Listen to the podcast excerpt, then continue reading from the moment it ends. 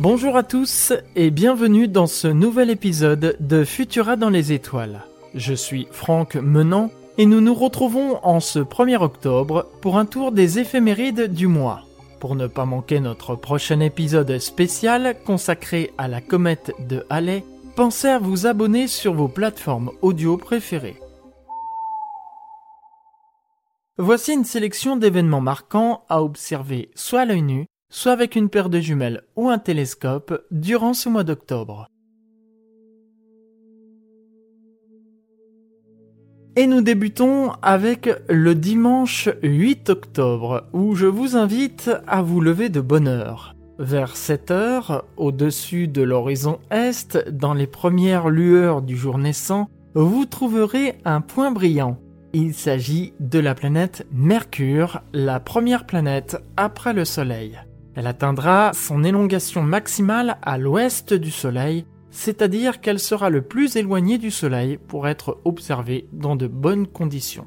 D'autant plus que le retour de Mercure dans le ciel du matin est le plus beau de l'année 2022, un événement à ne pas manquer d'autant plus que Mercure sera facilement visible à l'œil nu et que son éclat ne cessera de croître au fil des jours. Cependant, elle sera basse sur l'horizon, il vous faudra donc un site bien dégagé pour l'observer dans de bonnes conditions. Vous pourrez l'observer à l'œil nu, avec une paire de jumelles ou encore un télescope. Restons au dimanche 8 octobre, mais cette fois-ci on va observer le soir, Attendez 20h45 pour que les dernières lueurs du crépuscule aient disparu pour trouver au-dessus de l'horizon sud-est une lune presque pleine. Si vous observez au-dessus de celle-ci très légèrement à gauche, vous trouverez un gros point brillant. Il s'agit de quoi? Une étoile? Non, c'est une planète, et pas n'importe laquelle, puisque c'est la plus grosse planète du système solaire, j'ai nommé Jupiter. Vous pourrez la voir à l'œil nu, comme je viens de vous le dire, mais vous pourrez aussi l'observer avec une paire de jumelles ou encore un télescope où vous pourrez voir les bandes nuageuses sur la planète puisqu'il s'agit d'une planète gazeuse. Rendez-vous ensuite au jeudi 13 octobre. Le matin, vers 6h30, avant l'apparition des premières lueurs de l'aurore, vous trouverez au-dessus de l'horizon sud-ouest la lune gibbeuse. À sa droite, légèrement plus haut, vous trouverez l'amas des Pléiades, qui est un amas ouvert d'étoiles qui s'observe aussi bien dans l'hémisphère nord que dans l'hémisphère sud. Il se trouve dans la constellation du taureau. Cet amas est une pouponnière d'étoiles, car en son sein, des étoiles sont en train de naître. On dénombre aujourd'hui dans cet amas environ 3000 étoiles, dont une douzaine sont visibles à l'œil nu. Vous pourrez observer l'amas des Pléiades et la Lune, soit à l'œil nu, soit avec une paire de jumelles ou encore un télescope. Et si vous n'avez jamais regardé l'amas des Pléiades dans une paire de jumelles, je vous le recommande fortement. Vous ne serez pas déçus. Deux jours plus tard, le samedi 15 octobre, toujours à 6h30, avant l'apparition des premières lueurs du jour, vous retrouverez la Lune toujours au-dessus de l'horizon sud-ouest. Cependant, elle aura parcouru un peu de distance dans le ciel et après avoir quitté les Pléiades, elle se rapproche d'une planète du système solaire. Regardez donc la Lune au-dessus de l'horizon sud-ouest et à sa gauche, légèrement plus bas, un petit point rouge. Quel est ce point rouge? Eh bien il s'agit de la planète Mars, facilement reconnaissable justement grâce à sa couleur rouge. Vous pourrez observer ce rapprochement à l'œil nu avec une paire de jumelles ou encore un télescope. Si durant le mois d'octobre, plusieurs maxima de météores seront visibles, il en est un qu'il ne faudra pas louper.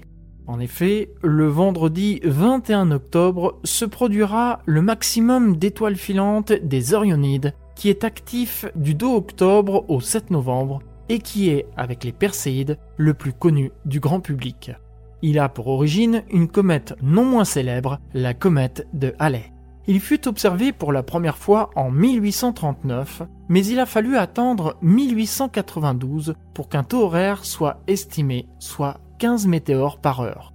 Après le passage de la comète de Halley en 1910, le taux horaire augmenta à 30 météores par heure et aujourd'hui encore, l'estimation parle d'environ 20 à 30 météores par heure avec de légères variations selon les années.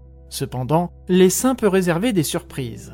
En 2006 et 2007 par exemple, fut observé un sursaut d'activité avec 60 météores par heure, soit 1 météore à la minute. En 2008 et 2009, l'activité fut moindre, avec une moyenne de 40.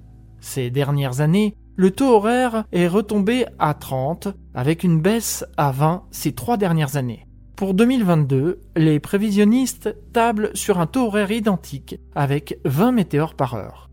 Il est conseillé, comme pour chaque maximum important, de surveiller les nuits qui précèdent et qui suivent le moment du maximum, car des surprises peuvent se produire. Pour observer les Orionides, il faut trouver la constellation d'Orion, visible au-dessus de l'horizon sud, vers 6h45. Les étoiles filantes semblent provenir d'entre la constellation des Gémeaux et celle d'Orion. Un fin croissant lunaire ne devrait pas vous gêner. C'est à 19h55 que le maximum est prévu, mais malheureusement, la constellation d'Orion ne sera pas visible à cette heure-là. D'une vitesse de 66 km par seconde, les étoiles filantes sont très rapides et laissent souvent une traînée persistante, visible plusieurs secondes après le passage. Pour observer les Orionides, seuls vos yeux suffisent.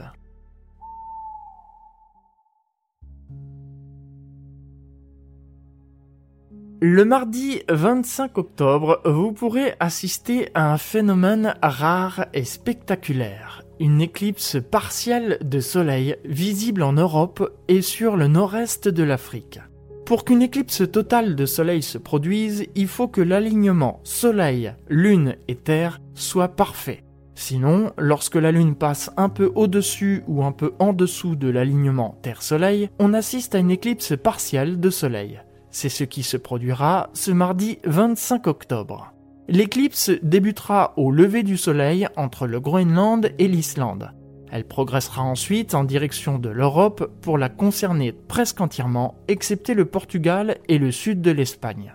Elle poursuivra ensuite sur la partie ouest de la Russie, mais aussi tous les pays du Moyen-Orient, pour terminer sa course au coucher du soleil en Inde, sur l'ouest de la Chine et le centre de la Russie.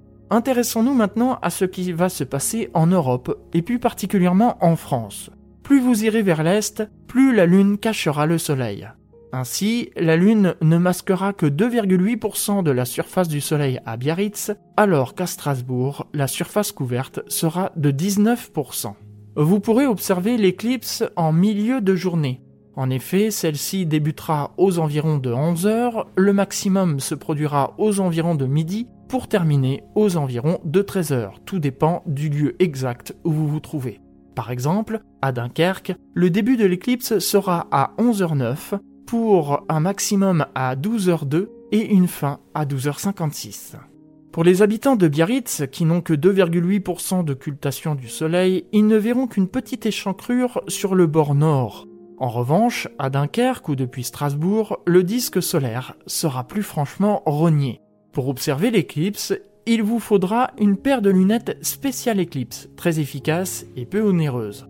Vous pouvez aussi utiliser une paire de jumelles ou une lunette astronomique ou encore un télescope. Mais attention, il faut absolument équiper l'instrument de filtres spéciaux à placer devant l'optique.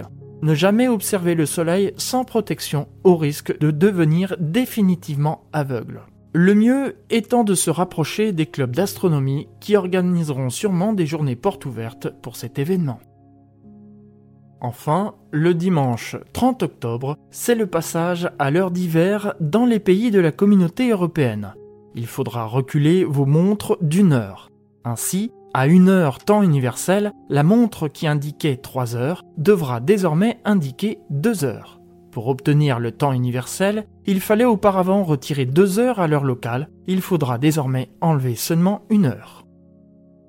Merci d'avoir écouté Futura dans les étoiles. Si ce n'est pas encore le cas, je vous invite à nous retrouver sur vos applications de podcast préférées et à vous abonner à nos productions. Vous pouvez aussi vous abonner à la newsletter podcast hebdomadaire de Futura grâce au lien en description. Quant à moi, je vous retrouve le 15 octobre pour vous parler de la comète de Halley. Bonne observation